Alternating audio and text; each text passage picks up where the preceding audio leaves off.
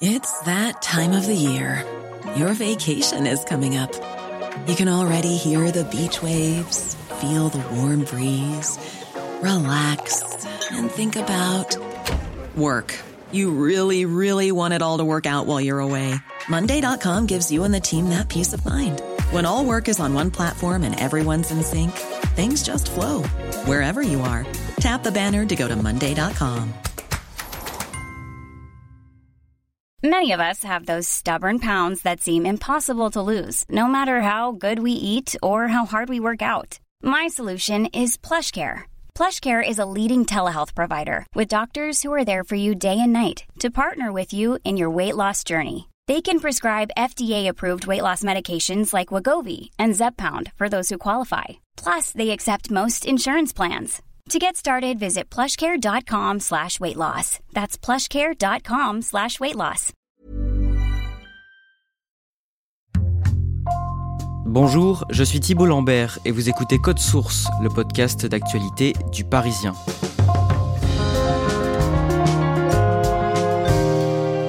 La Convention citoyenne pour le climat a rendu ses travaux en juin 2020.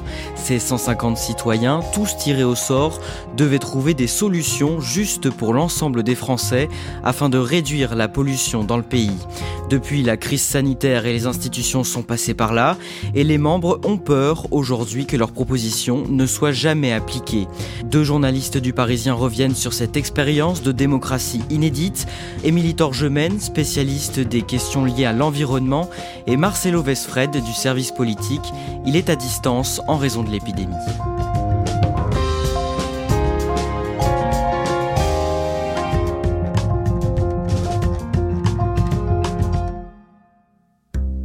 Émilie Torgemène, le 12 février 2019, en pleine crise des Gilets jaunes, Emmanuel Macron reçoit deux personnalités à l'Élysée.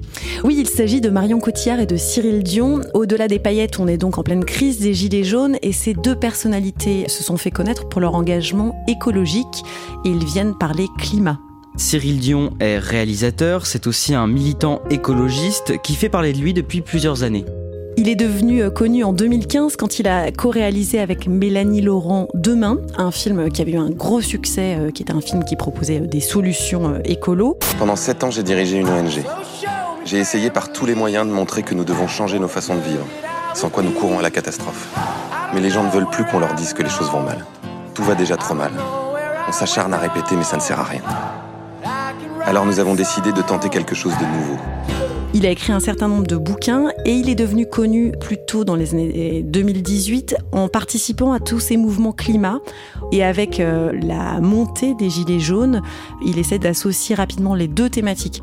Il crée euh, les gilets citoyens, donc à la fois écologie et gilets jaunes, à la fois social et écologie. Et ça, il l'avait fait presque devant nos yeux parce qu'on avait réalisé une interview croisée avec Priscilla Ludowski, une des figures des gilets jaunes.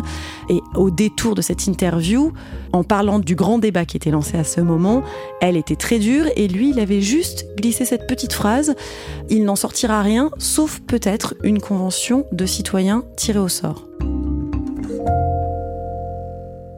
Et justement, c'est cette idée que va souffler Cyril Dion au président de la République lors de cette rencontre. Oui, et c'est quelque chose qui n'a jamais été fait en France et très peu fait dans le monde, à vrai dire. L'idée en prenant des citoyens français tirés au sort, ce serait euh, peut-être euh, de trouver des solutions euh, différentes qui ne seraient pas celles des politiques classiques.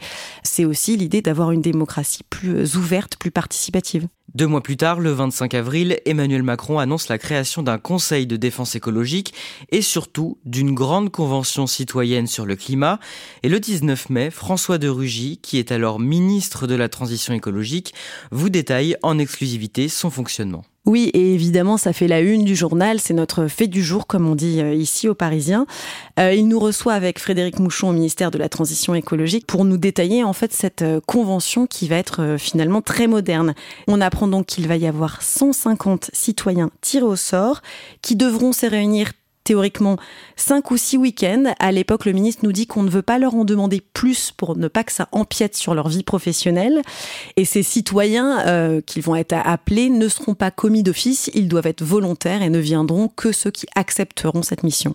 Et à partir de là, des centaines de milliers de personnes vont être appelées.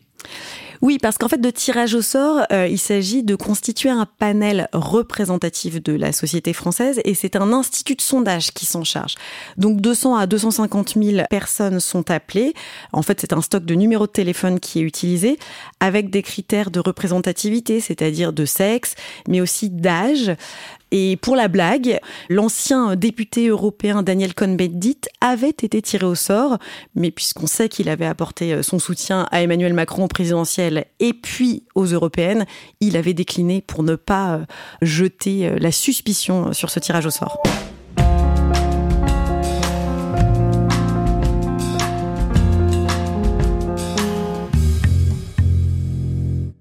La Convention citoyenne s'ouvre officiellement le 4 octobre 2019 au siège du Conseil économique et social à Paris. Ces 150 volontaires se rencontrent pour la première fois. Quels sont leurs profils? Il y a des très jeunes, puisque cinq lycéens euh, ont été invités. Donc, ils ont entre 16 et 18 ans, ceux-ci. Les plus âgés ont euh, plus de 70 ans. Ils viennent de toutes les régions. Il y a des travailleurs, des retraités. Vraiment, cette convention citoyenne pour le climat se veut une petite France. A priori, puisqu'ils sont volontaires, aucun d'entre eux n'est climato-sceptique.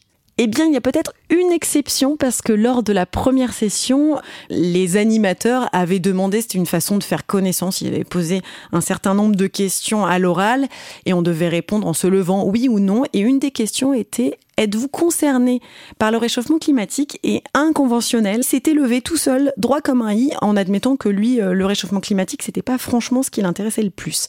Des détracteurs avaient euh, émis euh, cette hypothèse selon laquelle il n'y aurait pas de climato-sceptique et donc ce ne serait pas représentatif de la France. En même temps, en France, en 2020, on n'est pas sûr qu'il y ait un nombre énorme de climato-sceptiques. Est-ce qu'ils ont une mission précise? Ils ont une mission très précise qui est de limiter les émissions de gaz à effet de serre de 40% en 2030 par rapport à 1990. C'est un objectif très ambitieux. Euh, il faudrait réduire presque de moitié nos émissions de gaz à effet de serre d'ici 10 ans. Euh, c'est vraiment un vaste chantier qui leur a été confié. Certains membres disent qu'ils ont pris une claque durant les premières sessions. Pourquoi? À cause de l'ampleur du travail. Leur premier week-end, ils ont été bombardés d'infos, de documents, de graphiques pour être mis au parfum. Et un certain nombre ont d'ailleurs abandonné entre la première et la deuxième session. La bonne nouvelle, c'est qu'il y avait un pool de remplaçants, une quarantaine de personnes qui étaient sur le banc de touche quelque part, qui ont été rappelées. Donc il y a ça, il y a l'ampleur du travail. Et d'autre part, euh, je vous parlais tout à l'heure de notre climato-sceptique de la bande. Eh bien, lui, comme d'autres, ils ont aussi pris une claque devant euh, l'ampleur euh, du réchauffement climatique. Il y a un chiffre qui avait beaucoup marqué les esprits. On sait qu'on doit passer de 11 à 12 tonnes de rejet de CO2 par personne et par an aujourd'hui à 2 tonnes. Donc c'est un énorme pas à franchir. Et pour beaucoup de citoyens, mais ils n'en avaient juste pas conscience. Ils ont le pouvoir de convoquer des personnalités et des experts. Le 14 novembre, Marcelo Vesfred, l'ancien ministre de la Transition écologique Nicolas Hulot, est auditionné et il met ses citoyens en garde. J'allais vous dire d'emblée bienvenue dans la complexité.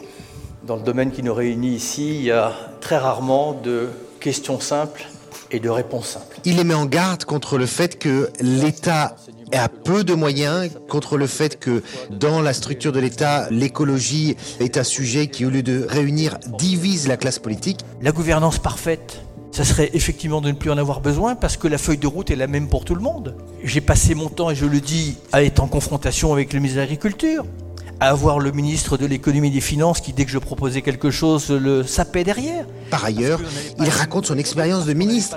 Il avait demandé l'autorisation à Matignon pour chaque arbitrage et il avait le sentiment finalement d'être impuissant. Pourtant, il était ministre d'État euh, du gouvernement. Oui, idéalement. Moi, quand euh, le président m'a proposé d'être ministre, il m'a dit tu seras ministre d'État. Bon, très bien. Mais ça sert à rien. À la fin du mois de novembre, des députés de la majorité commencent à se montrer dubitatifs. Oui, des macronistes de la première heure notent que des écolos un peu radicalisés commencent à l'emporter quelque part au sein de la Convention citoyenne et de ses 150 membres et ils s'inquiètent d'un piège possible qui serait tendu à Emmanuel Macron avec en gros des propositions euh, révolutionnaires impossibles à mettre en musique, à adopter et donc euh, la bonne idée de la démocratie euh, directe qui se retournerait contre son instigateur, le chef de l'État.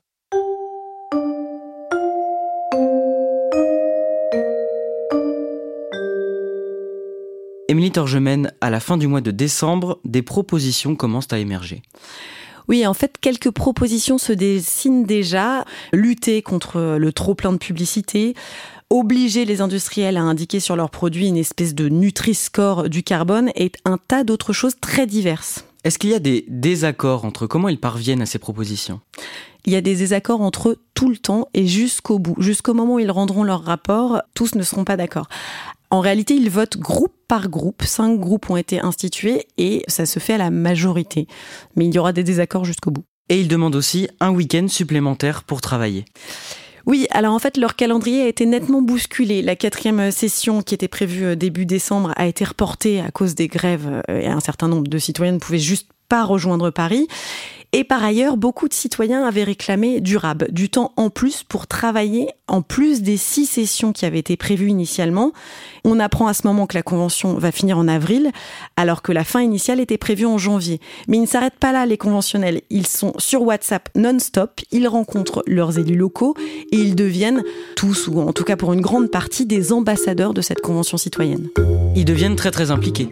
Oui, ils sont très impliqués et à tel point que beaucoup euh, expliquent qu'ils deviendront euh, des opposants, des gilets jaunes, disent-ils, si jamais euh, leurs mesures devaient être minimisées ou simplement mis dans un tiroir. Le 10 janvier 2020, Emmanuel Macron est auditionné à son tour devant les 150 citoyens et il renouvelle sa promesse. En se rendant comme ça devant les 150 citoyens, le président de la République rebraque les projecteurs sur cette euh, initiative de démocratie participative complètement inédite et il renouvelle cette promesse de passer les propositions sans filtre. Qu'est-ce qu'on met derrière le sans filtre?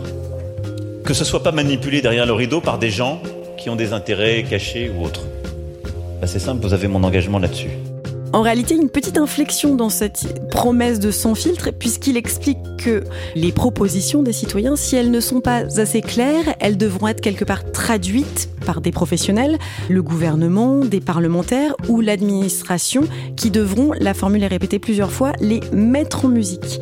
Donc cette façon de nuancer le sans filtre inquiétait un certain nombre de participants et dans l'hémicycle, en public, une des participantes avait pris à partie le président de la République en exprimant cette inquiétude en disant on a peur que les mesures soient finalement trop timorées.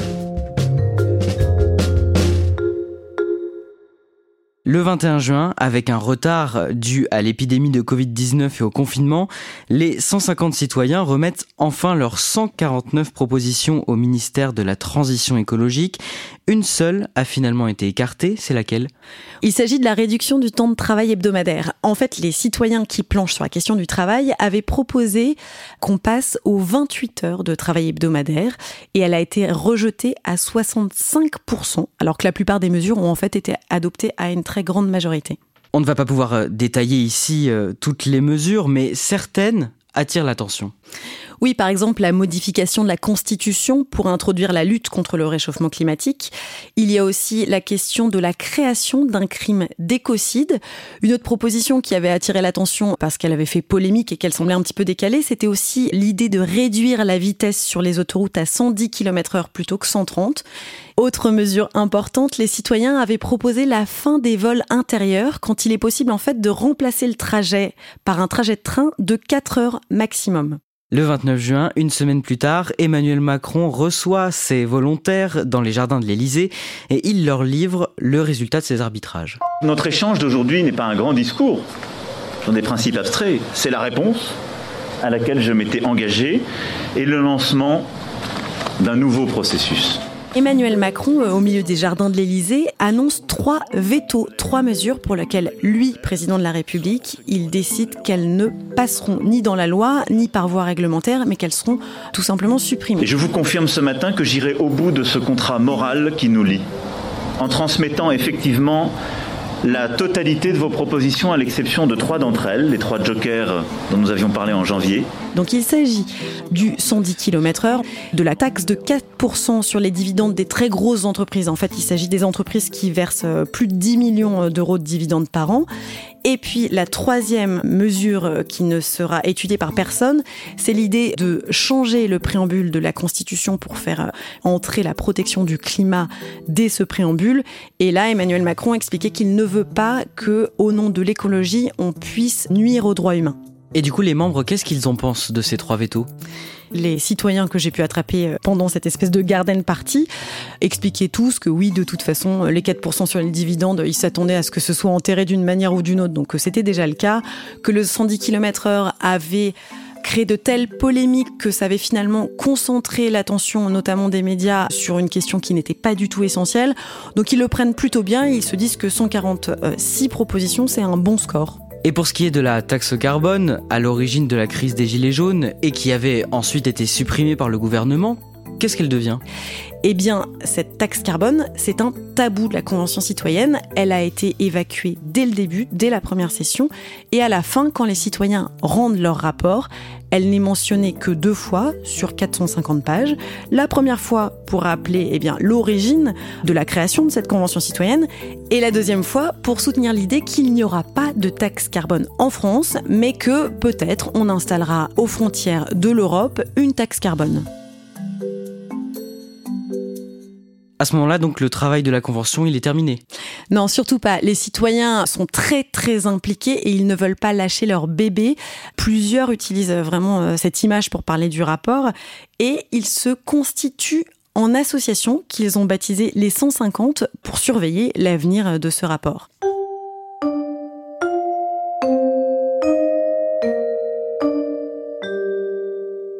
Des doutes partagés par l'un des garants de la Convention, le réalisateur Cyril Dion.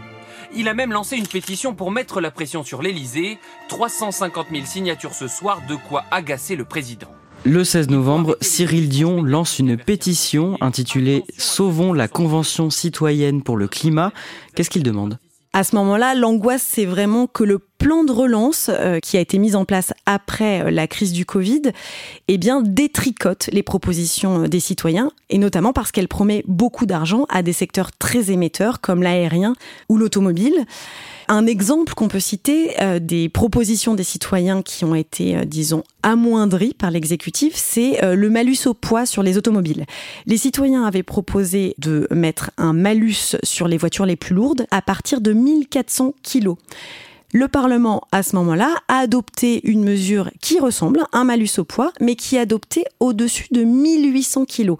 Donc ça n'a l'air de rien, mais on passe en fait à plus d'un quart du parc automobile neuf, à moins de 2% du parc auto qui est euh, concerné. Donc on comprend que les citoyens qui ont beaucoup travaillé hein, sur ces propositions, eh bien ils ont vraiment peur d'un détricotage. Donc là, on passe de 30% des véhicules concernés à 2%. Donc la mesure, elle est bonne, mais en fait, son ambition, elle n'est pas respectée parce que c'est une mesure qui devient symbolique. Le 4 décembre, dans une interview accordée aux médias en ligne Brut, Emmanuel Macron réagit aux critiques de Cyril Dion, Marcelo Vesfred le président de la République a des mots extrêmement durs hein, sur les critiques de Cyril Dion. Il se considère un petit peu quelque part trahi, puisque Cyril Dion est celui qui lui a proposé cette idée. Il l'a mise en place, il est le premier président à l'avoir fait. Donc se sentir critiqué comme ça via une pétition, et il va parler de la Convention citoyenne en disant « J'ai 150 citoyens, je les respecte, comme des parlementaires. Mais je vais pas dire parce que ces 150 citoyens ont écrit un truc, c'est la Bible. Et c'est pas sans rappeler hein, les propos euh, de Nicolas Sarkozy, qui un jour avait dit euh, l'environnement, il y en a assez, une sorte de, de ras-le-bol devant le fait que pour un politique, la clause climatique est compliquée parce que c'est difficile d'avoir des résultats tangibles et c'est jamais assez d'une certaine façon. Et donc c'est un peu ça qui euh, se traduit dans cet énervement. Et qu'est-ce qu'il va faire ensuite?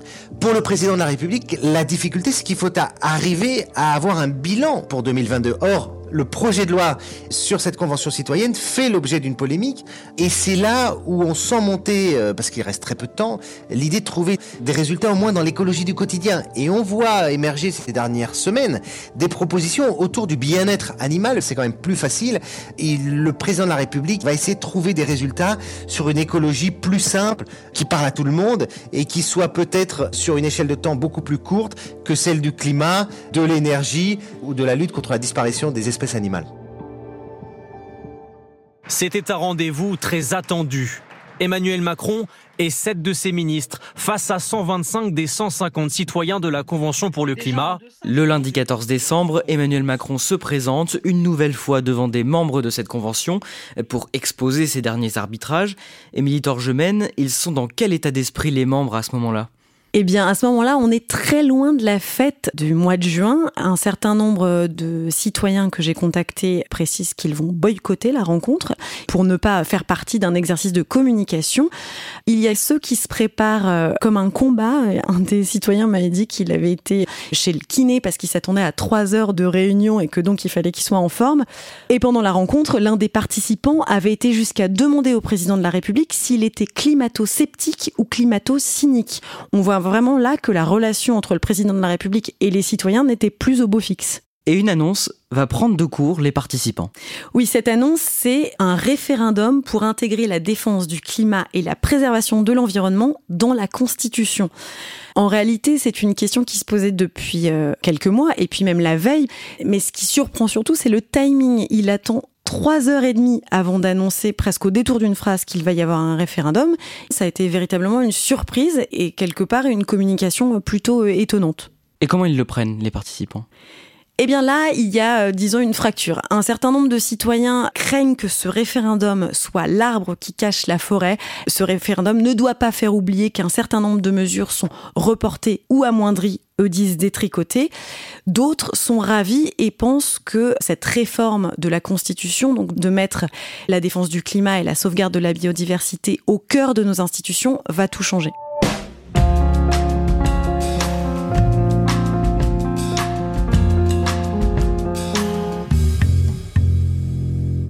Marcelo Vesfred, est-ce que le pari de cette convention euh, citoyenne est une réussite politique pour Emmanuel Macron?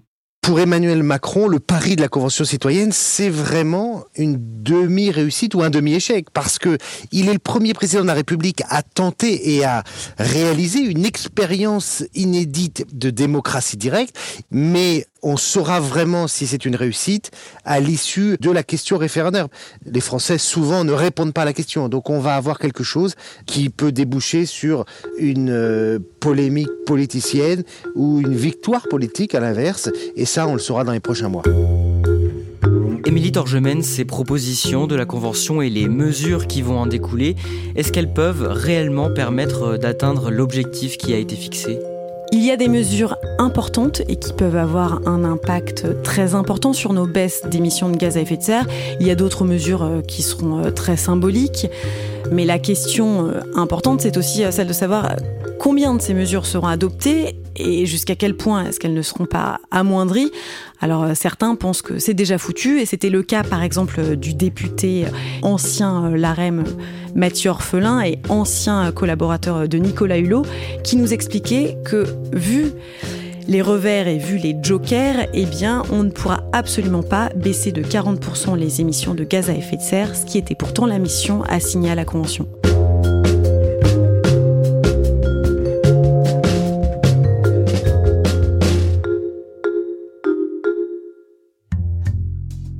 Merci à Émilie Torgemène et Marcelo Vesfred. Code Source est le podcast d'actualité du Parisien. Il est disponible chaque soir du lundi au vendredi. Cet épisode a été produit par Nathan Châtelain, Ambre Rosala et Raphaël Pueyo. À la réalisation, Julien Moncouquiole. Si vous aimez Code Source, abonnez-vous pour ne rater aucun épisode sur Apple Podcast ou Google Podcast. Et puis dites-le nous en laissant des petites étoiles ou un commentaire sur votre application préférée. Vous pouvez aussi nous écrire code source at leparisien.fr.